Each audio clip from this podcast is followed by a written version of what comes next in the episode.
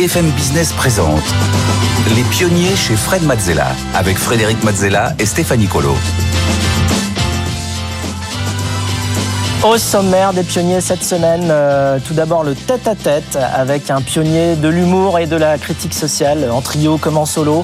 C'est un acteur, euh, auteur, scénariste, producteur, compositeur, chanteur, bref, un artiste complet. Nous aurons l'immense honneur d'accueillir Didier Bourdon. Et en deuxième partie, c'est le pitch avec deux entrepreneurs. Cette semaine, Alcé Montfort, euh, elle est fondatrice de Maison Alcé et Quentin Perraudot, le fondateur de Perco. Enfin, en dernière partie, Fred répondra à vos questions, aux questions que vous nous avez envoyées via la page des pionniers sur le site de BFM Business. Mais d'abord, place au tête-à-tête. Les pionniers chez Fred Mazzella, le tête-à-tête. Bienvenue dans le tête-à-tête. Euh, bonjour, aujourd'hui nous recevons Didier Bourdon. Bonjour. Bonjour. Alors c'est un grand honneur, tu es un pionnier de, l'humour et de la critique sociale, mais pas seulement, euh, tu es un artiste complet, tu es euh, acteur, chanteur, musicien, bon, réalisateur, réalisateur scénariste, bon, tout, tout, tout, ça. Et tu es le seul artiste à avoir remporté avec tes deux frères euh, notamment les plus grandes récompenses françaises dans quatre domaines artistiques euh, différents. Donc euh, un Molière pour le théâtre, un César pour le cinéma, deux sets d'or pour la télé, trois victoires de la musique. Euh, et 48 films, plus de 80 millions d'entrées.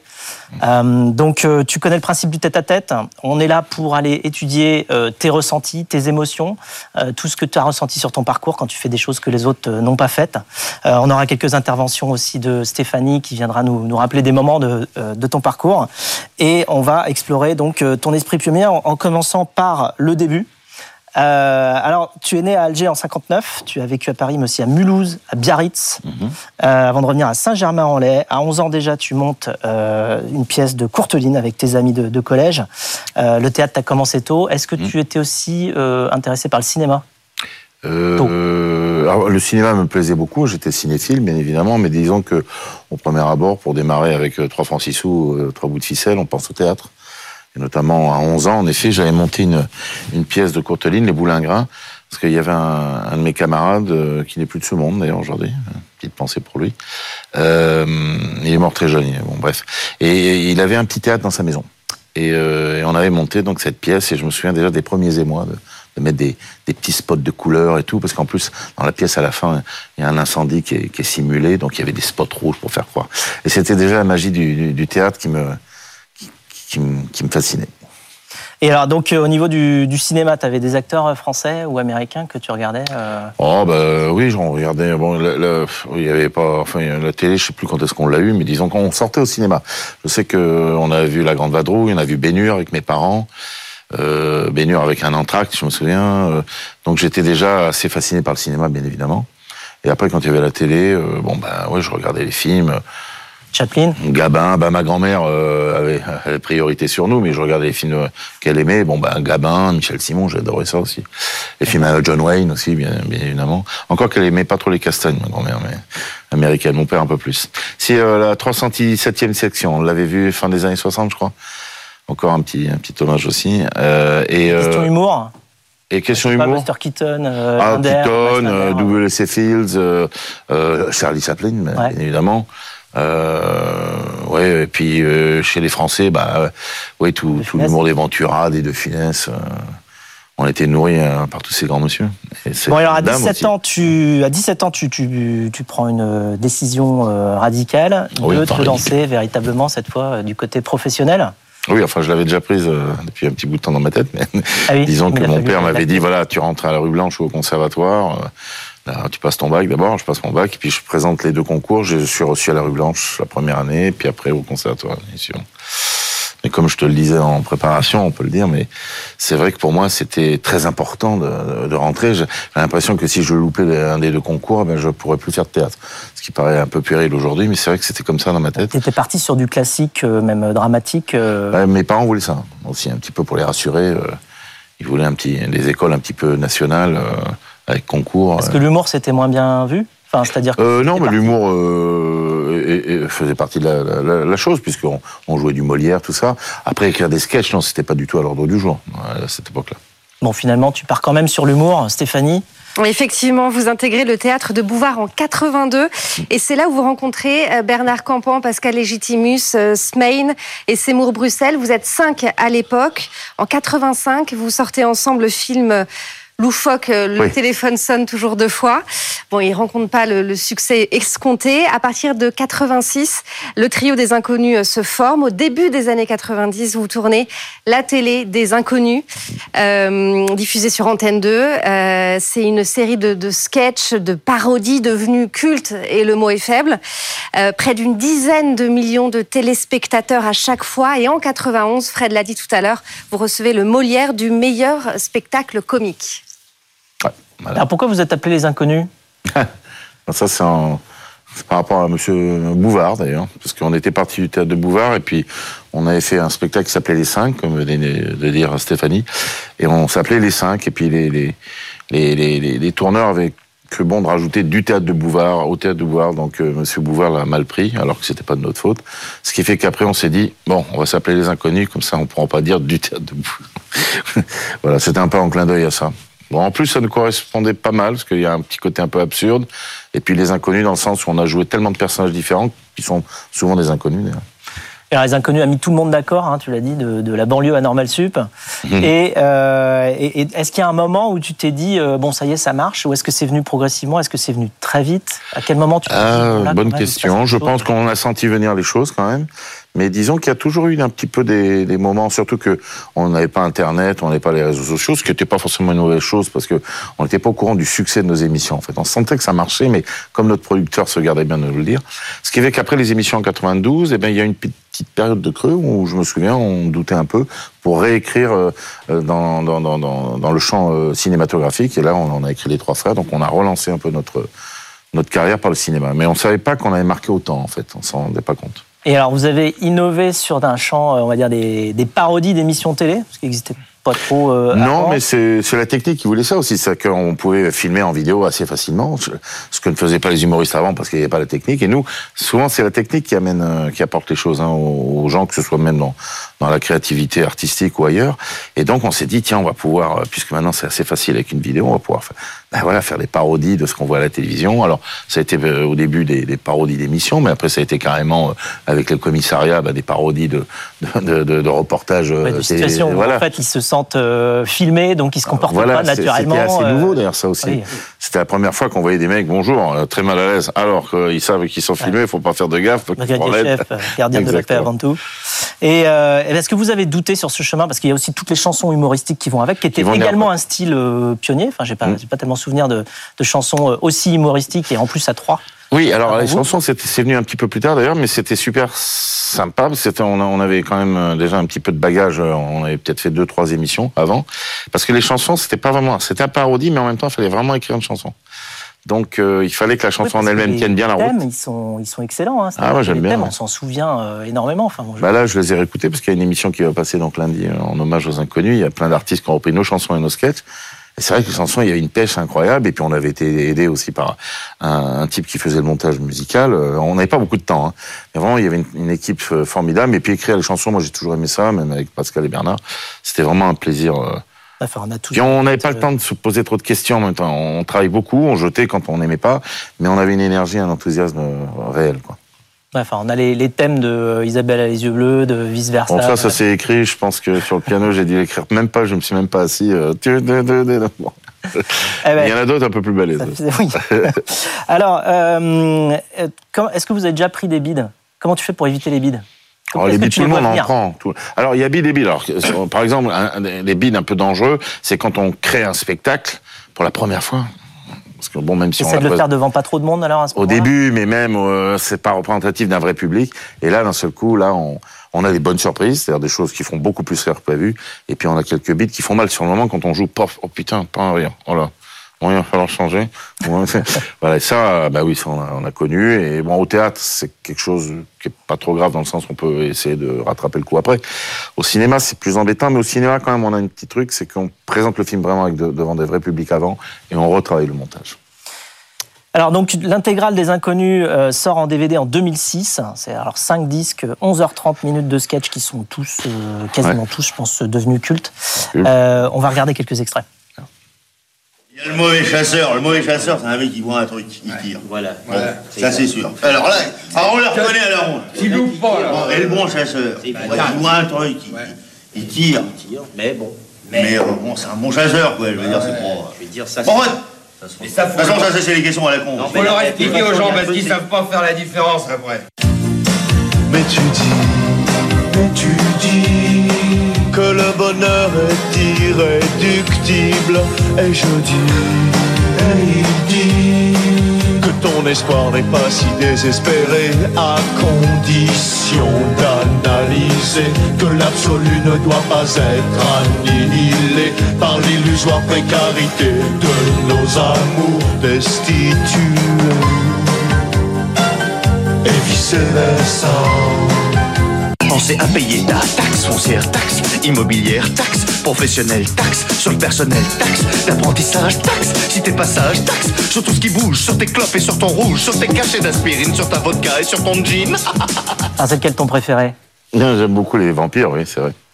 Parce que j'ai toujours aimé les vampires, je sais pas pourquoi. Pourquoi t'a- t'aimes spécifiquement euh, Les vampires, ce que j'aime bien dans les vampires, euh, c'est ce côté un peu. Euh, D'abord, les, les films de vampires, hein, j'ai toujours aimé parce qu'il y a des grands acteurs anglais ou même euh, Bela Lugosi qui était d'origine, je sais plus quoi, euh, pays de l'Est.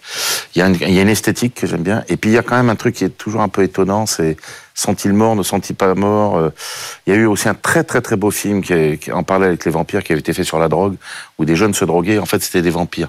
Et ben c'est vrai parce que quelque part, quand on se drogue, on est plus, on est vivant, on est plus vivant.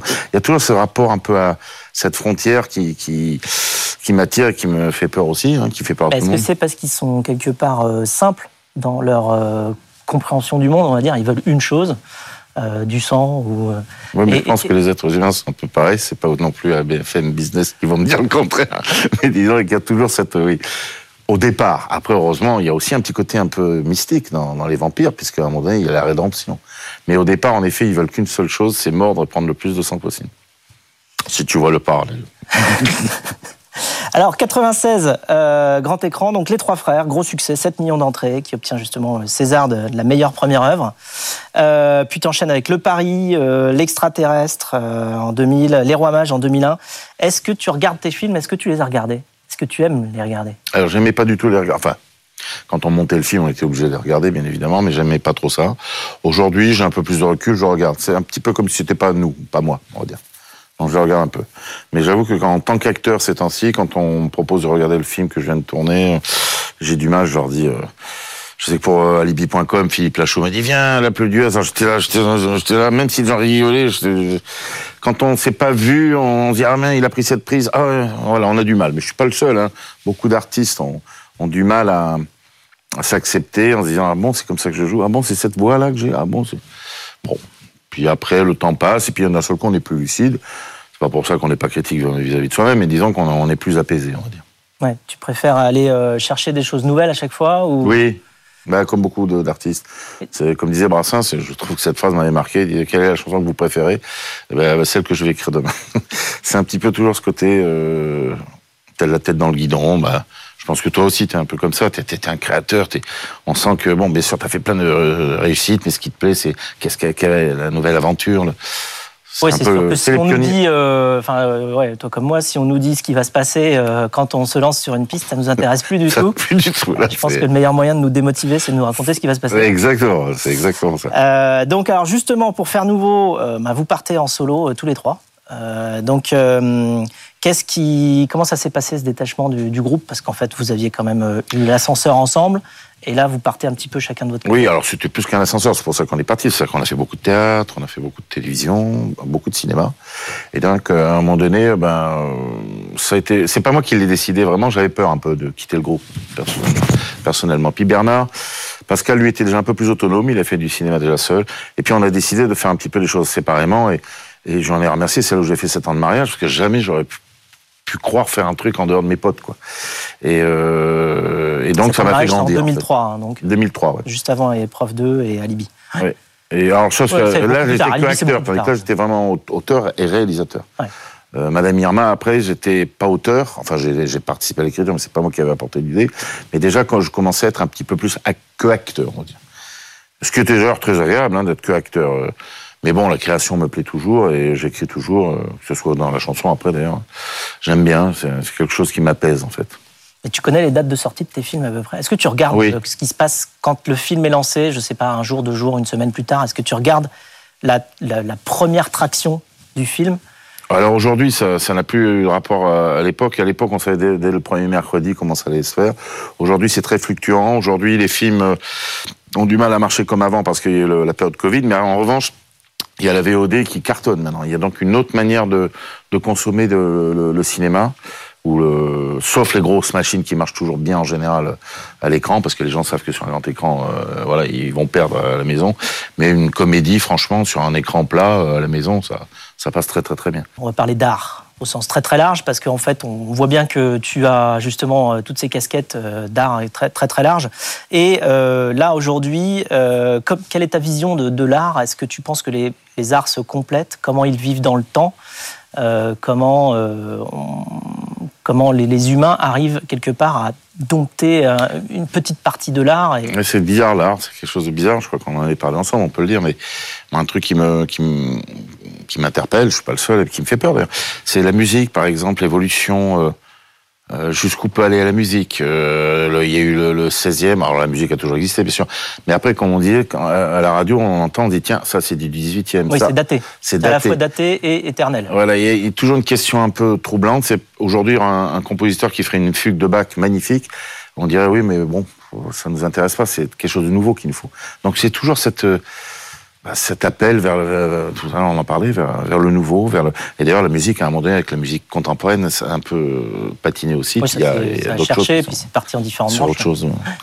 Alors justement, la musique, Stéphanie. Oui, après l'humour et le cinéma, vous vous lancez euh, là où ne vous attendez pas, la musique. Vous êtes un passionné hein, d'ailleurs, très tôt, vous, dès l'adolescence, hein, vous apprenez la guitare. Alors c'est vrai qu'avec les inconnus, il y a eu des titres emblématiques. Auteuil ne y pas si, euh, vice versa, c'est Toi que je t'aime. En 2021, vous vous lancez en solo. Enfin, Avec votre femme dans, dans les chœurs. Euh, auteur, compositeur, interprète, vous sortez un premier opus intitulé Le Bourdon, album teinté euh, d'humour et de second degré avec une voix chaleureuse et posée. Euh, on écoute un extrait. Juste un sol, un do et un mi.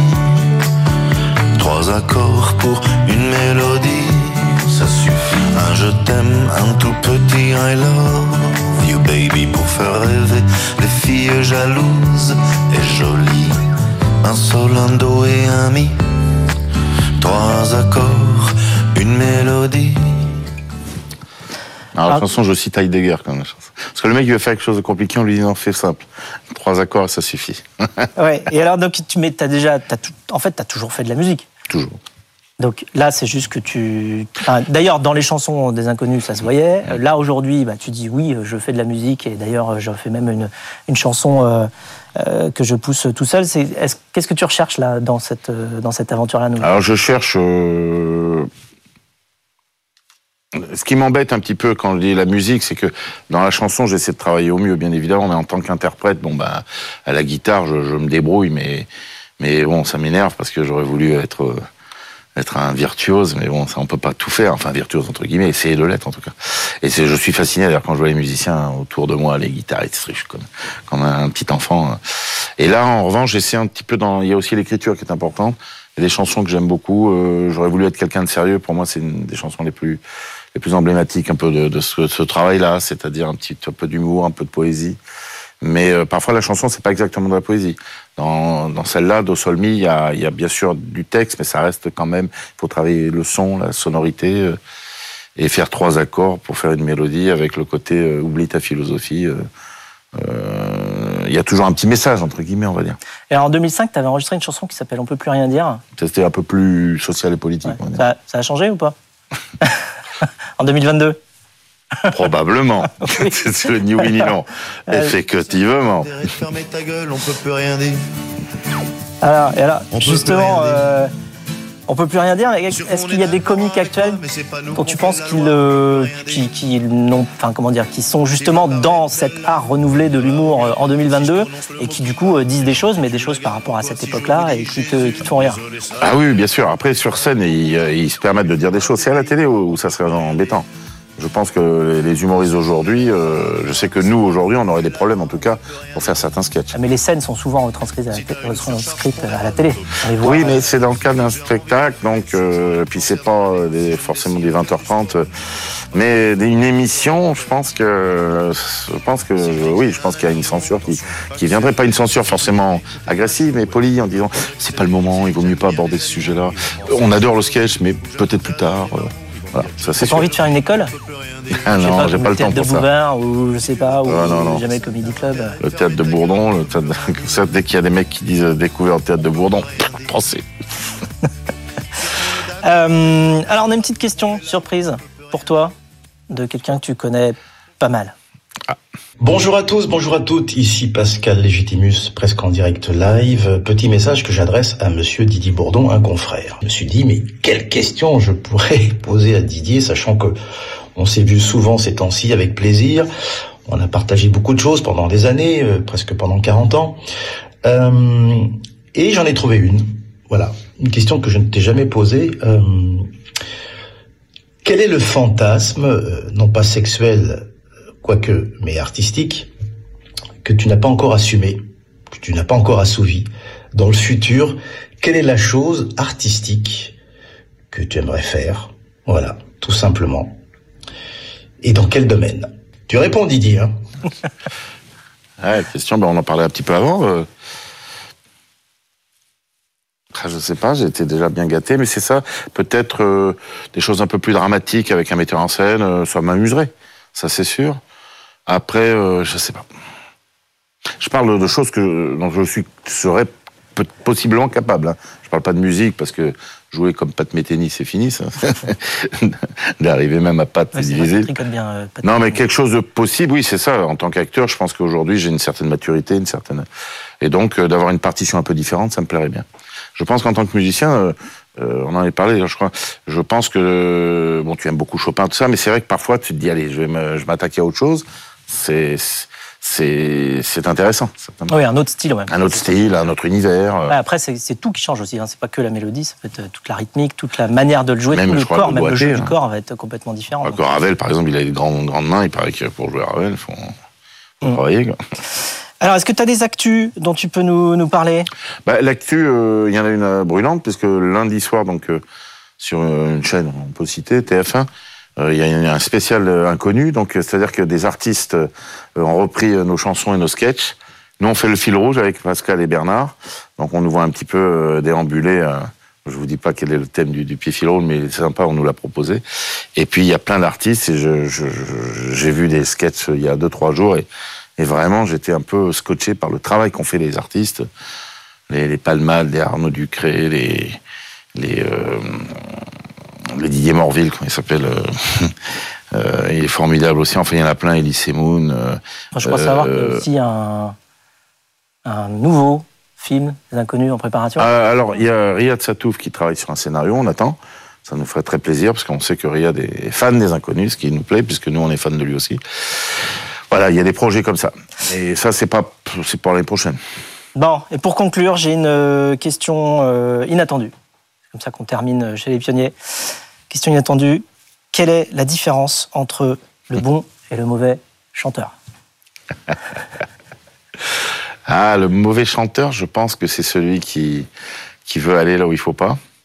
Je crois que parfois, d'ailleurs, dans, dans, dans, dans les enfoirés, on voit des gens qui, qui s'attaquent à des, à des monuments. Je sais que moi, en ce qui me concerne, je pourrais peut-être m'attaquer peut-être à une chanson de Leonard Cohen parce que c'est la tessiture qui Ouais. me va. Mais bon, après, je parle pas d'interprétation.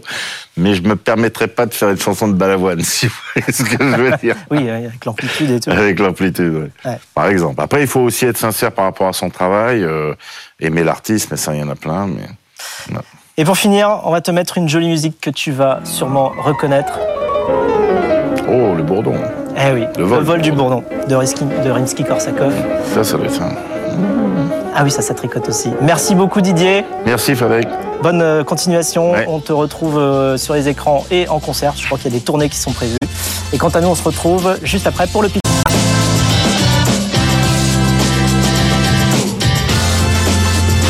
BFM Business présente Les pionniers chez Fred Mazzella avec Frédéric Mazzella et Stéphanie Colo. Les pionniers, on poursuit avec le pitch. Euh, alors chaque semaine, vous le savez, on reçoit euh, des pitchers qui viennent nous présenter euh, leur activité. et vous pouvez vous aussi candidater. Alors cette semaine, nous sommes avec Stéphanie, comme toujours, et avec Agathe Vautier, cofondatrice et CEO du Gallion Project, un think tank d'entrepreneurs.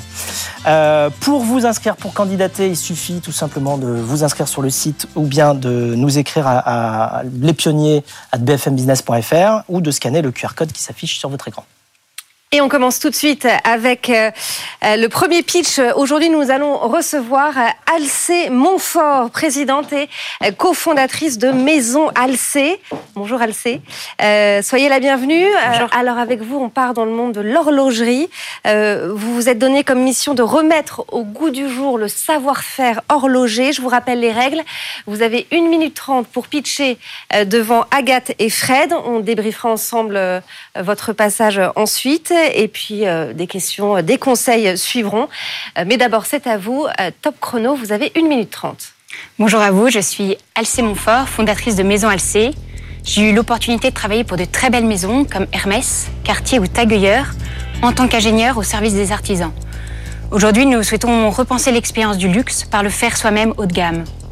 Nous permettons à des passionnés d'assembler leur propre objet horloger, mouvement mécanique compris, de chez eux et en autonomie. Le passionné va recevoir un très bel écrin avec 200 composants du mouvement et de l'habillage, tous les outils horlogers et un beau livre de 150 pages pour l'accompagner dans l'assemblage de son garde-temps tout en lui transmettant l'histoire horlogère. Ainsi, il va passer un moment d'exception, apprendre en profondeur un savoir-faire séculaire et obtenir un objet à l'esthétique racée.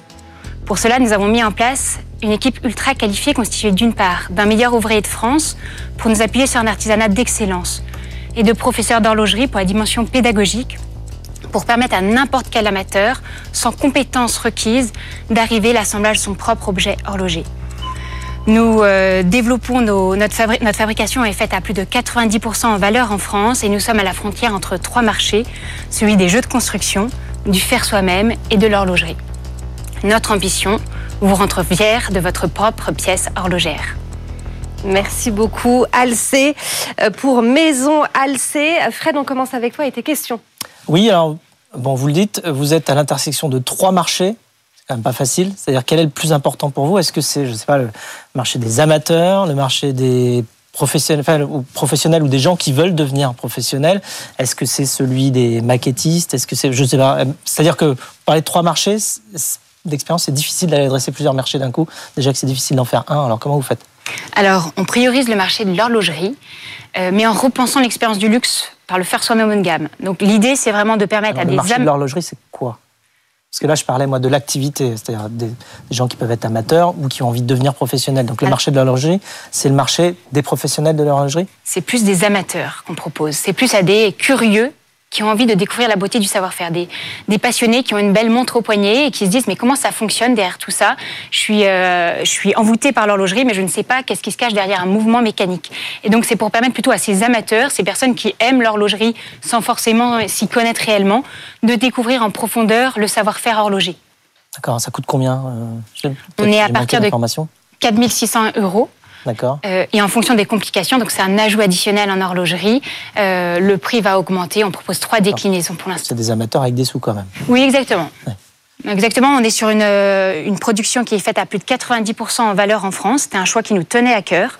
c'est vraiment de voilà, on a vraiment voulu se positionner là-dessus. Toutes les décorations de surface, donc tout ce qui est fait par toutes les décorations de surface sont faites par notre meilleur ouvrier de France. Donc les, traits tirés, le cerclage, toute la beauté qui est réalisée sur les composants c'est, est réalisée par notre meilleur ouvrier de France. Par ailleurs, tous les outils horlogers sont faits aussi exprès pour nous. C'est-à-dire que sur les mèches de tournevis, on a développé une matière euh, qui nous est propre pour éviter aux passionnés de riper lorsqu'il assemble son propre garde-temps. Donc tout ça, c'est un coût, mais c'est vraiment ça qu'on voulait proposer. C'est l'expérience du faire soi-même haut de gamme. C'est d'apprendre en profondeur tout en réalisant un très bel objet. Vous en êtes tout dans l'avancée là aujourd'hui? Quelle est la taille de l'équipe et sont votre, quel est votre nombre de clients? Alors, nous sommes au Nous sommes cinq dans l'équipe et nous sommes lancés il y a tout juste trois semaines. Donc on a. Ah oui, c'est- c'est là. C'est tout récent, voilà. ouais. On a mis trois ans pour développer ce, ce coffret, euh, parce que tout notre mouvement est manufacturé, c'est-à-dire développé par nous-mêmes. Donc ça demande du temps, de l'énergie, de, de comprendre, euh, de se mettre dans la peau d'un amateur pour qu'il puisse arriver parfaitement l'assemblage de son garde-temps sans risque d'erreur. Donc nous sommes lancés depuis trois semaines et nous proposons 50 premiers coffrets à, à la vente pour les fêtes de Noël pour commencer. Et d'ailleurs, on peut vous retrouver où? Comment on peut euh, acheter votre produit? C'est sur Internet euh? Oui, pour l'instant, c'est uniquement sur notre site internet Maison Alcé, euh, justement parce qu'on n'a que 50 coffrets disponibles pour les fêtes de Noël. Donc on est uniquement distribué par nous-mêmes pour le moment. Agathe, qu'as-tu pensé du, du pitch d'Alcé Euh, bah déjà, bravo. Moi, je trouve que euh, dans, dans ton pitch, on sent que tu es vraiment euh, passionné euh, par ce que tu fais. Euh, Ça se voit aussi dans le produit. Et, ça, c'est un bon point que tu aies pu le ramener. Euh, C'est quasiment une exclue pour BFM que, tu, que tu nous fais pour les pour l'émission. Donc, on sent voilà, que tu es vraiment passionné par ton projet. Et ça, ça voilà, c'est déjà un super bon, un super bon point. Dans, les, dans les choses peut-être à améliorer, moi, je trouve que euh, quand on fait un pitch, ce qui est important, c'est d'avoir des données un peu chiffrées. Donc, tu vois, la première question de Fred, elle vient sur le marché parce qu'on a envie un peu de savoir à quoi tu t'attaques. Euh, et puis en fait aussi, c'est pourquoi tu le fais concrètement. On a compris que tu venais du milieu de l'horlogerie, mais en fait, une entreprise, on dit euh, donc les Américains disent souvent c'est quoi le why, c'est pourquoi tu fais ça?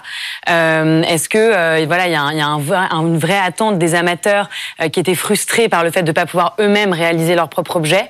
Euh, voilà, donner un peu plus de de de de, de, drivers, de, de, de raisons pour lesquelles tu t'es lancé comme ça depuis trois ans pour créer ton ton projet. Ouais.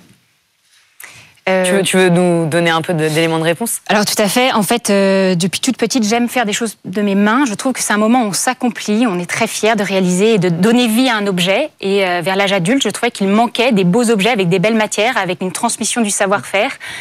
Et en parallèle, bon, j'ai réalisé une école d'ingénieur, j'ai travaillé pour ces très belles maisons et j'ai découvert la fier- fierté dans les yeux des artisans lorsqu'ils créaient un objet, un très bel objet eux-mêmes surtout en horlogerie, où d'une part j'ai côtoyé des horlogers qui étaient très, qui avaient peur en fait que leur euh, métier s'arrête parce qu'on n'arrivait pas à transmettre en profondeur la beauté de ce savoir-faire, et d'autre part des horlogers au contraire qui cultivaient un peu ce mystère en montrant bien que ce n'était pas accessible pour tous. Et c'est là où, et dans mon entourage il y avait beaucoup de curieux qui voulaient comprendre la beauté de, ce, métier. Et donc c'est pour ça où je me suis dit, mais en fait, il faut qu'on puisse repenser l'expérience du luxe par le faire soi-même haut de gamme. C'est-à-dire de permettre, non pas d'être dans une démarche uniquement de consommation, où on achète par exemple sa montre et on la possède, mais de vivre une expérience très personnelle où on va commencer à, donner vie au temps en apprenant en profondeur un savoir-faire et en, en revenant un peu comme un enfant, en, donner- en donnant vie au garde-temps. Fred, est-ce que tu as des conseils peut-être à donner à Alcé Oui, il faut faire attention quand on fait des choses avec ses mains. Euh, ça marche pas toujours. Euh, non, mais au-delà de ça, comment vous comptez vous faire euh, connaître, euh, à part en venant dans Les Pionniers sur BFM Business, qui, qui- qui est le, le- le début d'une d'une grande notoriété? Mais comment vous allez faire autrement? Alors, on est sur un univers de passionnés où on n'a pas forcément le besoin de, de vendre en grande série. On s'adresse plutôt à quelques passionnés avec des quantités plutôt limitées. Euh, nos garde-temps sont, sont proposés en série limitée par ailleurs. On va d'abord euh, se développer sur le marché horloger et puis on s'ouvrira vers euh, dans une communication peut-être au niveau de la presse dans un premier temps et digital dans un premier temps, et puis après se développer dans le côté plutôt décoratif avec également de la presse 2023, on se lance euh, peut-être auprès de distributeurs et on internationalisera pardon, notre garde-temps à l'étranger. Bon. Et donc, euh, spécial fête de fin d'année, euh, opération avec les pionniers, euh, combien de pourcents de réduction sur les 4 Évidemment. Ah, Bah, quand même. Y a-t-il des réductions Est-ce qu'il y a une réduction euh, Ah, Non mince, euh, non, Ah. non, non, Ah, contre, c'est une expérience incroyable et il n'y en a que 50, donc euh, voilà. D'accord, série tenté. limitée. Ouais. Attention, Eh, ça se trouve, ça va être plus cher en plus. C'est Ouais. c'est 4600, ça va monter. Quoi. Ouais. Merci beaucoup, euh. Alcé, Alcé. Montfort. Merci. Je vous laisse repartir avec euh, votre garde-temps. Euh, je rappelle que vous êtes la présidente et cofondatrice de euh, Maison euh, Alcé. Allez, on enchaîne avec notre deuxième pitcher du jour. On accueille Quentin Perrodo, le cofondateur de Perco. Après l'horlogerie haut de gamme, on change complètement d'univers avec vous. On va parler du mal du siècle, Quentin. Vous avez 1 minute 30 pour pitcher devant Fred et Agathe. On va débriefer ensemble ensuite votre passage. Mais d'abord, c'est à vous. Top chrono. Donc oui, avec Perco, on s'attaque au mal du siècle, vous l'avez dit, c'est le mal de dos. Avec mon associé Alexis Huco, on s'est donné une mission, c'est de proposer des produits qui sont simples d'utilisation contre le mal de dos. Aujourd'hui, on a deux gammes. Notre gamme historique, une gamme textile, avec un produit phare, le t-shirt qui soulage le dos. Très concrètement, c'est un sous-vêtement qui va permettre de stimuler la posture pour que vous vous redressiez toute la journée. Depuis deux ans, c'est un produit qui est reconnu dispositif médical, dispositif médical qui va permettre de soulager les douleurs et de renforcer le dos.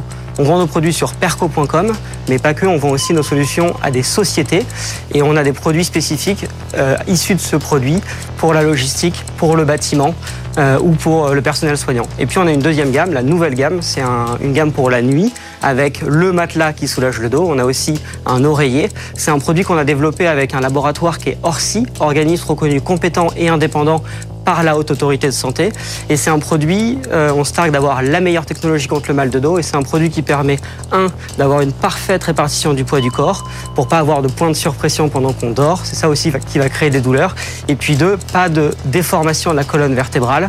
Euh, et c'est ça qui va permettre d'avoir une position qui est la plus neutre possible pendant la nuit. On sait que c'est pendant, on sait que pendant la nuit notre dos se régénère et l'enjeu c'est d'avoir une posture qui soit la plus neutre possible. Dernière chose que je voulais vous dire, c'est qu'aujourd'hui on est très fiers d'équiper plus de 300 000 personnes et plus de 2000 sociétés avec Perco.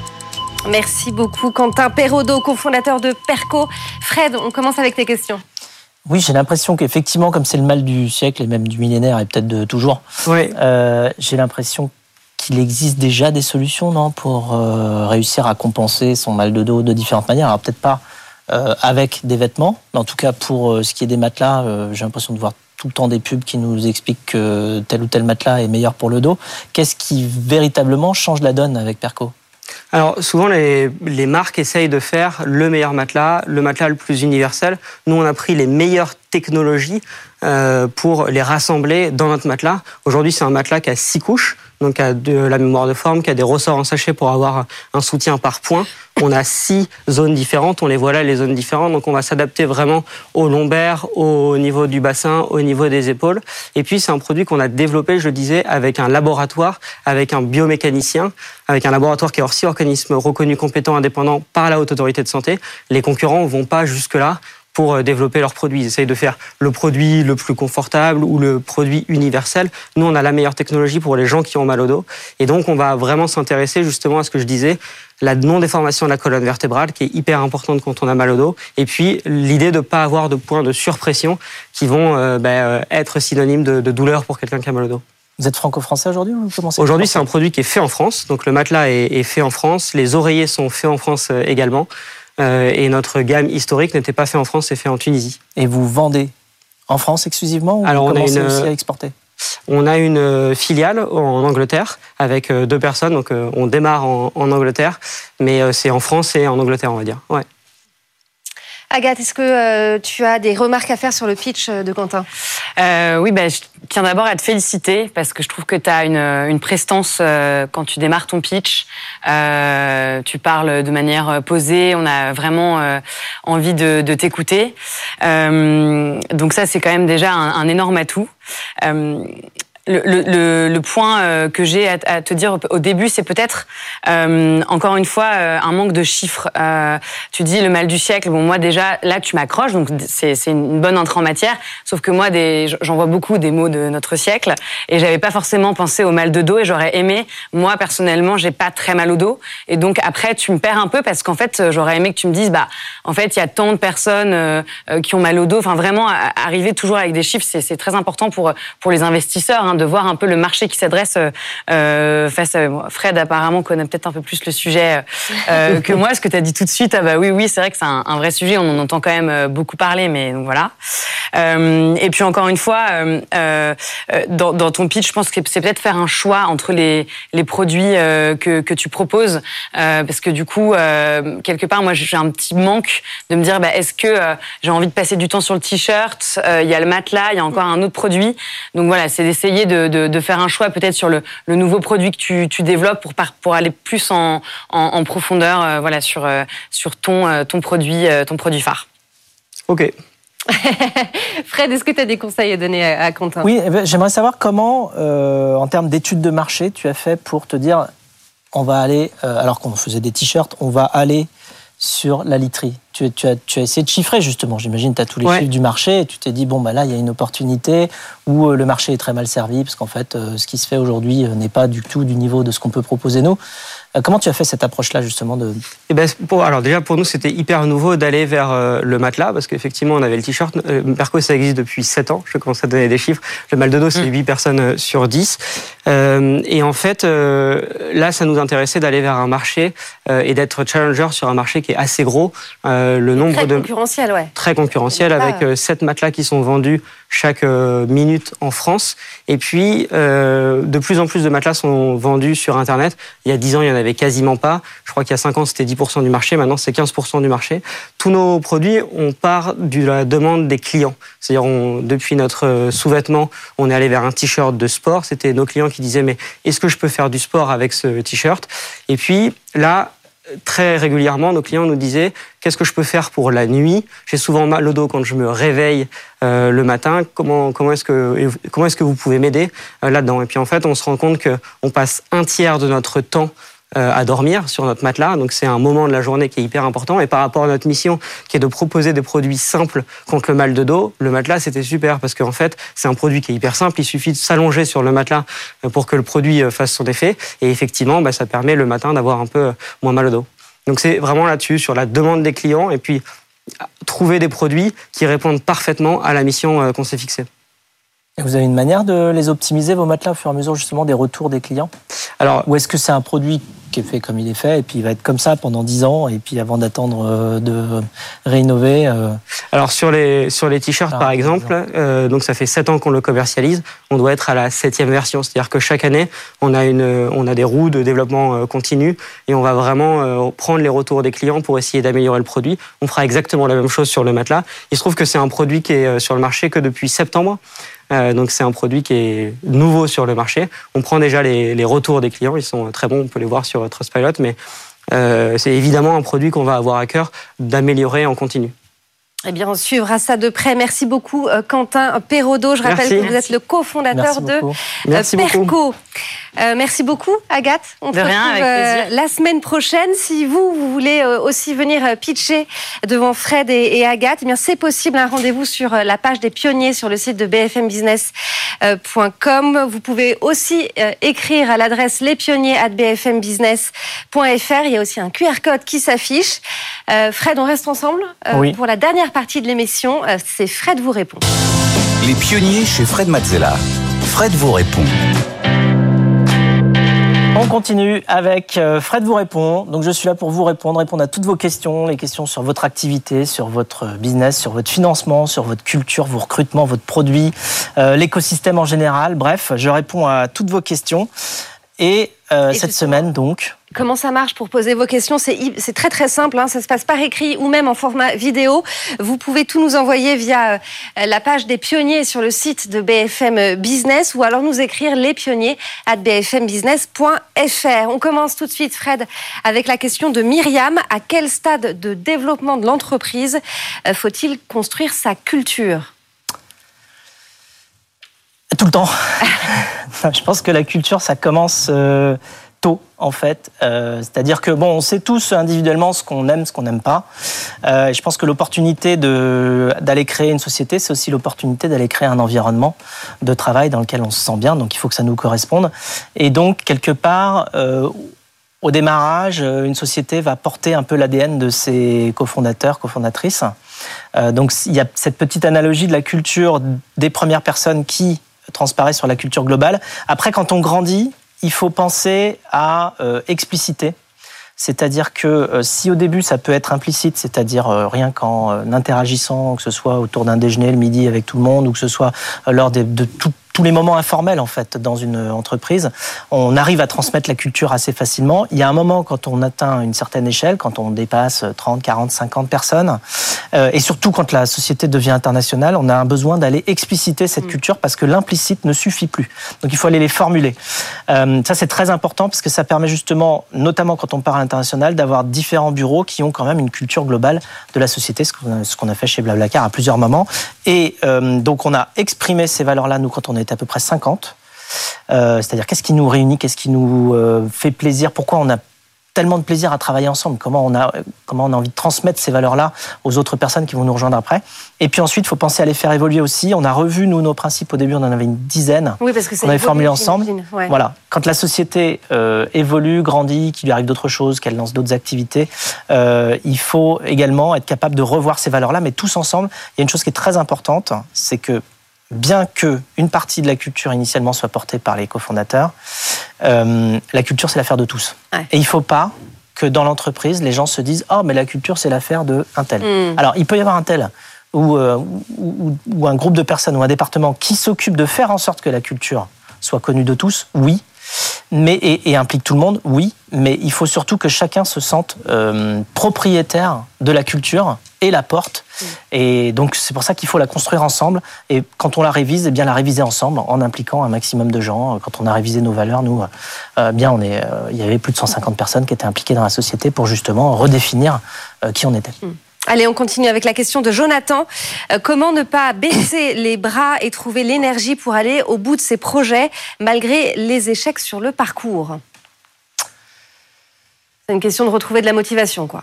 Oui, alors c'est vrai qu'au départ, on peut partir un petit peu euh, la fleur au fusil avec, euh, avec beaucoup de passion. Euh, la passion, c'est très très bien, c'est une, une grosse motivation, mais il faut aussi, je pense, qu'elle s'accompagne d'une d'une rationalisation quelque part, de comprendre pourquoi on fait les choses et pas justement, pas uniquement parce qu'on les aime. On aime faire ce qu'on fait, oui, mais je pense qu'il est important à un moment de savoir pourquoi on aime ça et de venir euh, se donner des raisons rationnelles pour lesquelles on va euh, se lever tôt, se coucher tard, hein, puisque c'est beaucoup, beaucoup, euh, beaucoup de travail.